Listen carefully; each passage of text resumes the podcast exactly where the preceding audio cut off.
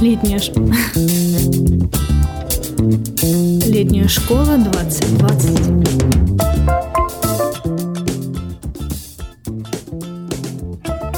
Всем привет! Это подкаст пресс-избы о мастерских летней школы 2020 года. С вами Альбина Ахатова и Анна Солдатова, директор мастерской академические науки в гуманитарных науках. Привет, Аня. Привет, привет. Итак, наш первый вопрос об организации учебного процесса на мастерской. Кто будет преподавать, каких летних школьников там ждут, о чем будет мастерская и какие в итоге проекты сделают ее участники. Ну, исходя из названия, создается такое впечатление, что технарям совсем нельзя в вашу мастерскую. Так оно и есть? Ну да, все-таки технарей мы вынуждены расстроить.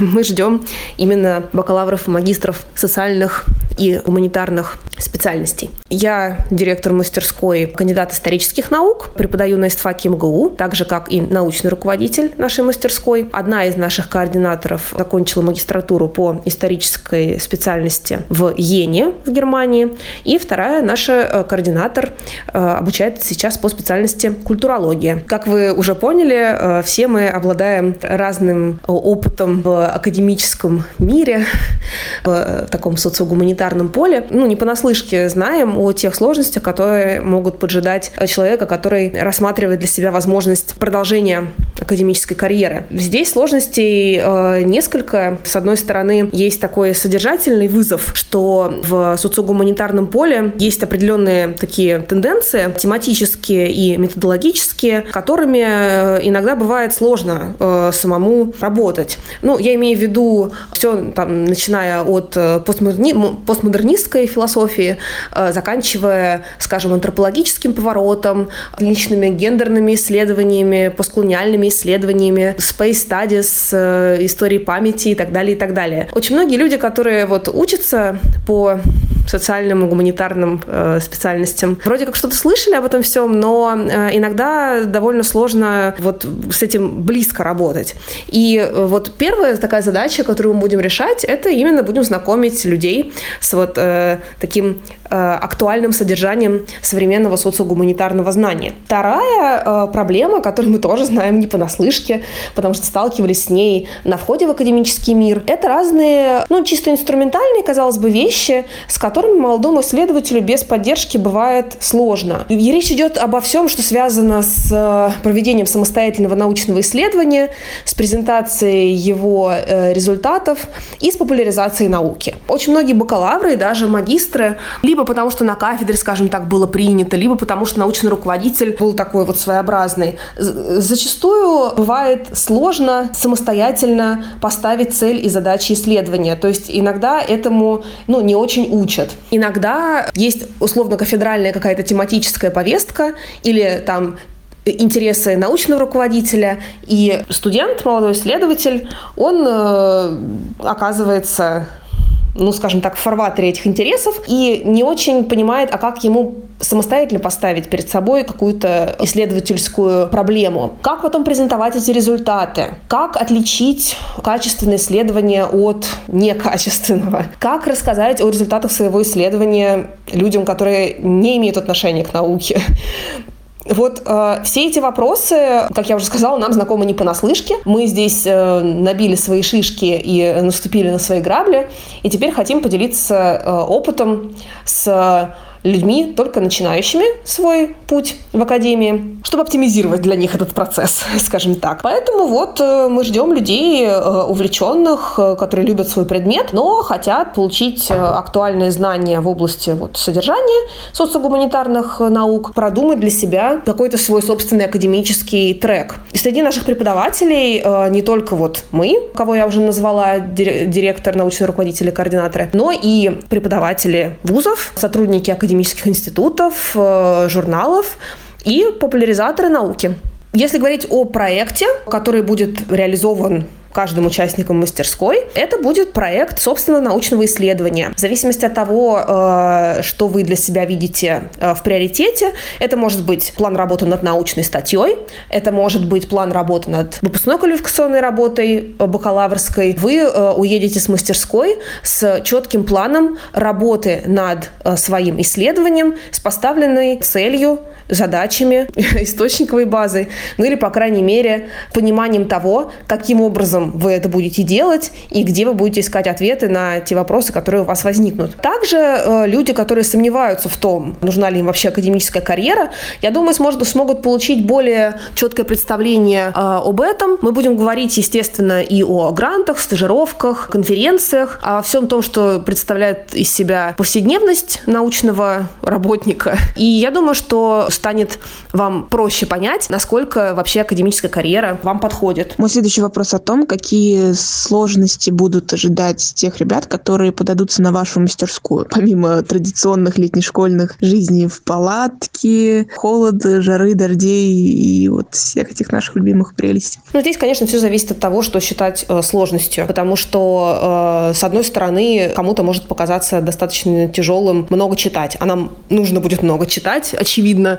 чтобы справиться с нашим содержательным блоком, чтобы понимать актуальные тренды в социогуманитарном знании. Но я думаю, что далеко не все воспринимают чтение как некую сложность, э, и, наверное, многим это, наоборот, придется по душе. Я могу также предположить э, следующее. Исходя из такого примерного портрета участника мастерской, который есть у меня сейчас в голове, я могу предположить, что определенной сложностью может быть чисто эмоциональная реакция на то, что вы окажетесь среди людей, которые, возможно, говорят немножко на другом научном языке, возможно, обладают несколько иной экспертизой, возможно, вышли из какой-то э, другой, несколько э, отличающейся от вашей научной среды. Я просто очень хорошо помню себя на старте своей академической карьеры, когда оказаться с людьми из другой научной песочницы, скажем так, представляло для меня на самом деле достаточно большой стресс. У меня это вызывало тревогу, потому что э, мне казалось, что они сейчас употребили этот термин, а я вот не очень знаю, что это такое. Наверное, со мной что-то не так. Наверное, я... Правда, для меня это было э, таким вызовом. И здесь я просто сразу хочу сказать, что э, это абсолютно нормально. То есть, когда вы встречаетесь с людьми э, из э, других институций научных, вы зачастую говорите немножко на разных языках, вы находитесь немножко в, раз... в разных дискурсивных полях, скажем так. То есть, ну, это нормально.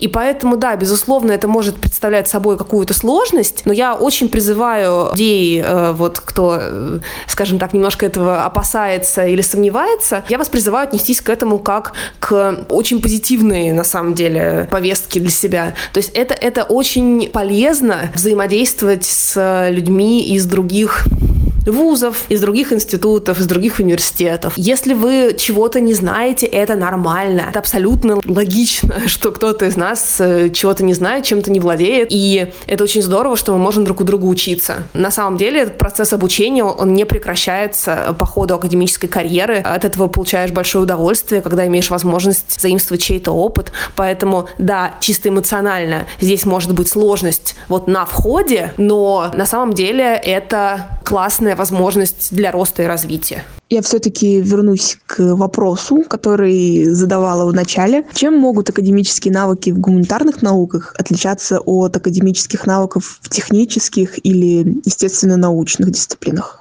С одной стороны, э, безусловно, есть общее э, в академических навыках э, для исследователей любой специальности. И в этом отношении мы планируем коллаборации с другими мастерскими схожего профиля, будем друг другу помогать и обогащаться за счет друг друга. Э, в этом нет сомнений. Дальше я немножко предположу, потому что я ориентируюсь в сфере социогуманитарного знания. Мне сложно говорить за естественников или за технарей, но у меня есть некоторые предположения, чем все-таки у нас академические навыки немножко отличаются. Дело в том, что характер научной работы у нас все-таки разный. Да, в социогуманитарной сфере иногда ты можешь прийти, допустим, уже в готовый проект, проект и стать частью какого-то исследовательского коллектива, но, честно говоря, так бывает скорее редко. И, как правило, человек, во-первых, сам выбирает себе тему, и с этой точки зрения вроде как это даже нам на руку, то есть мы сами можем выбирать тему, но это рождает множество проблем при выборе этой самой темы, то есть как ее выбрать так, чтобы она, допустим, была актуальна и так далее.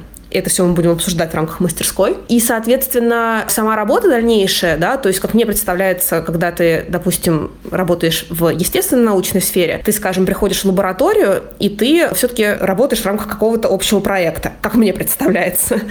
Так вот, у нас, как я уже сказала, это бывает достаточно редко, и поэтому все-таки работа сама исследовательская у нас очень часто такой носит индивидуальный имеет характер. И в этом, э, опять же, получается определенная сложность присутствует, да, потому что ты в итоге э, вот весь вес целеполагания в рамках своего научного проекта, по сути дела, берешь на себя. Вот это то, что мне приходит в голову. Я не очень знаю, в чем мы еще кардинально можем отличаться от представителей других специальностей, но, безусловно, э, своя специфика у нас есть, ну, не говоря уже о том, что если мы начнем так более предметно говорить о, скажем, структуре научных статей, у нас есть своя специфика, которая достаточно сильно отличается.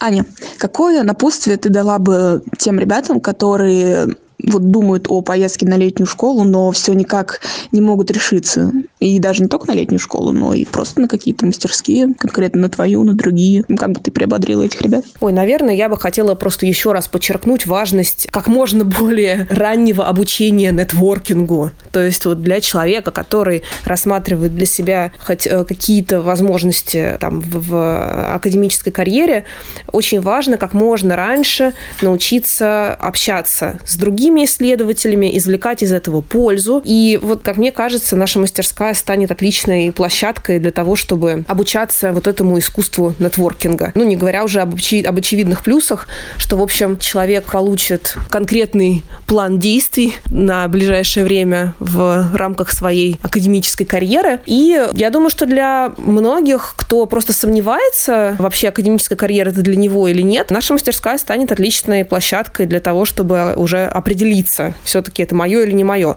Я думаю, что вот если есть сомнения, ехать или не ехать, то надо действительно взвесить, насколько подобные вопросы, да, решение подобных вопросов делает жизнь легче и ярче в ближайшей перспективе. Всем спасибо. С вами были Анна Солдатова, директор мастерской академические навыки в гуманитарных науках и корреспондентка пресс-СБ Альбина Ахатова. Слушайте наши подкасты, не только этот, и все другие, даже если вы уже железно определились с мастерской, потому что они не менее крутые, чем этот и все другие подкасты, которые пресс-СБ делает для вас. До скорой встречи, еще услышимся. Пока-пока. Летняя школа 2020.